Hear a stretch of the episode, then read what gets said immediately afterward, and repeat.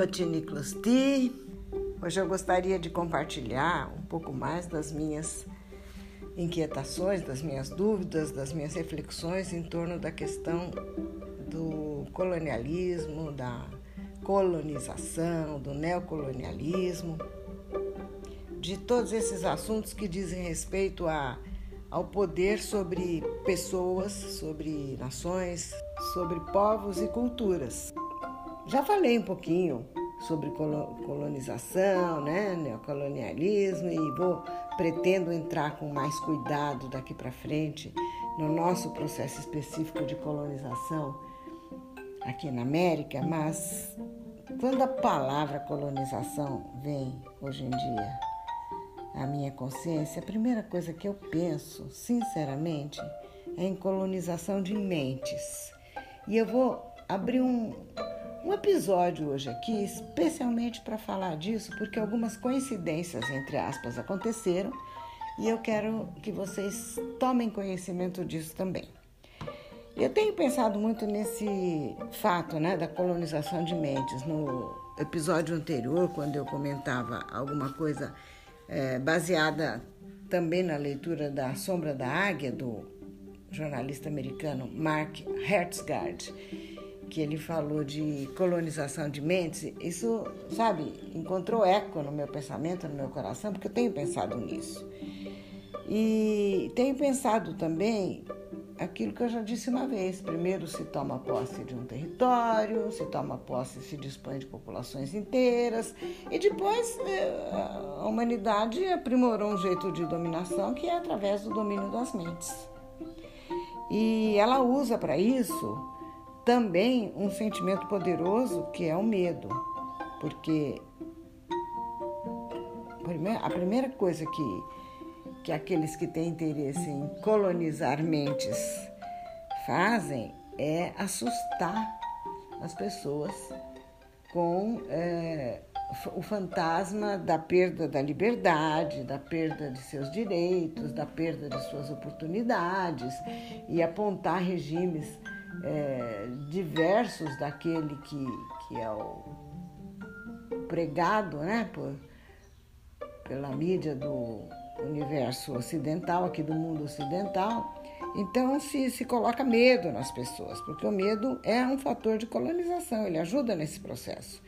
Falar de regimes totalitários, de comunismo, de pessoas que não são livres, que que não podem decidir sobre a própria vida. Isso aterroriza, as pessoas ficam impactadas que não podem ter nada, nada lhes vai pertencer, não existe mais a propriedade privada. É um desenho assustador para algumas mentes, né?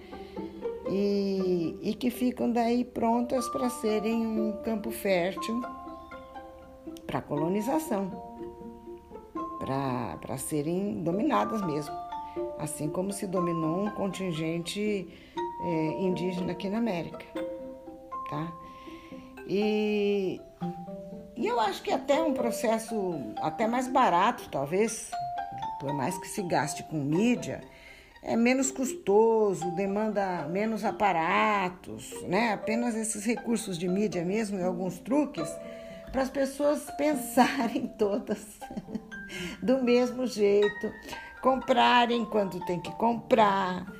É, quando, a, quando a indústria acha que tem que comprar, quando o sistema acha que tem que ser consumido tal e tal coisa. Então, o que se compra, onde se compra, que marca se compra, o que vai ser o entretenimento, o que vai divertir, tudo isso é, são recursos para que as mentes sejam colonizadas. Eu não sei se eu vou saber explicar isso tudo direitinho para vocês, como eu gostaria, mas é, eu gostaria de usar o recurso de um, de um, justamente dessa coincidência maravilhosa que hoje aconteceu, conversando com uma prima muito inteligente chamada Adriana, muito culta, uma pessoa que já teve um papel no mundo inteiro, uma função diplomática. É uma pessoa que sabe muito mais do que a avó de vocês.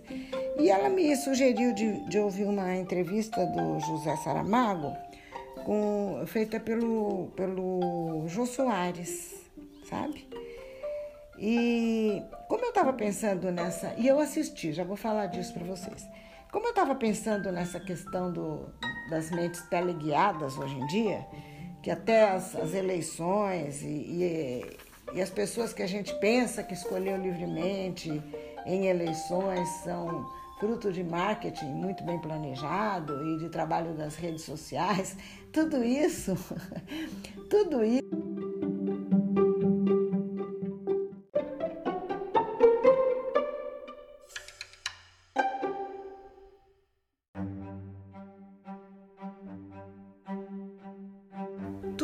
Isso, como eu dizia, é fruto de um interesse muito grande do sistema em manter sob controle as mentes, as opções, as escolhas, a vida das pessoas rotineira.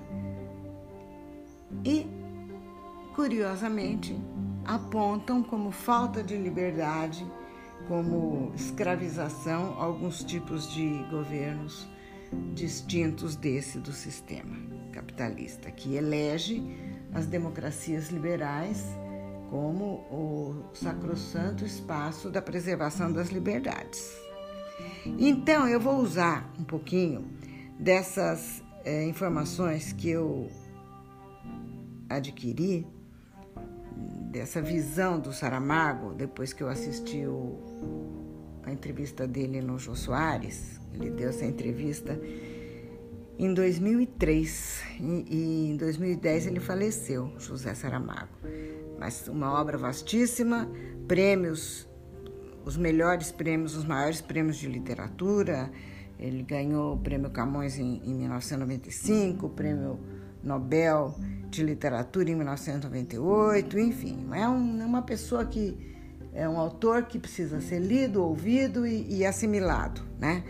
Então, olha, em 2003 ele dizia o seguinte: são palavras que eu estou reproduzindo, como ele disse naquela entrevista. Quero que vocês assistam essa entrevista. Ele diz que, que a, a globalização econômica criou um capitalismo autoritário. Ele afirma, convencido de que há um novo tipo de totalitarismo nesse estágio que o capitalismo alcançou de globalização econômica que é, é, tem interesse, esse novo tipo de totalitarismo, tem interesse em diminuir e faz tudo para diminuir a capacidade crítica. A, que, ele, ela ele cria, o capitalismo cria um pensamento totalizado, é, reduz o nosso, nosso senso crítico a uma lâmina muito fininha de consciência, praticamente elimina a capacidade, sabe, é, crítica do, do, do ser humano.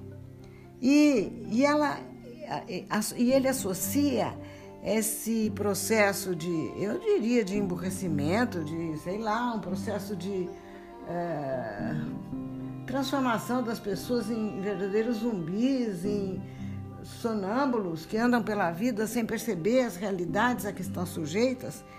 Ele diz que criação de shopping centers, sabe?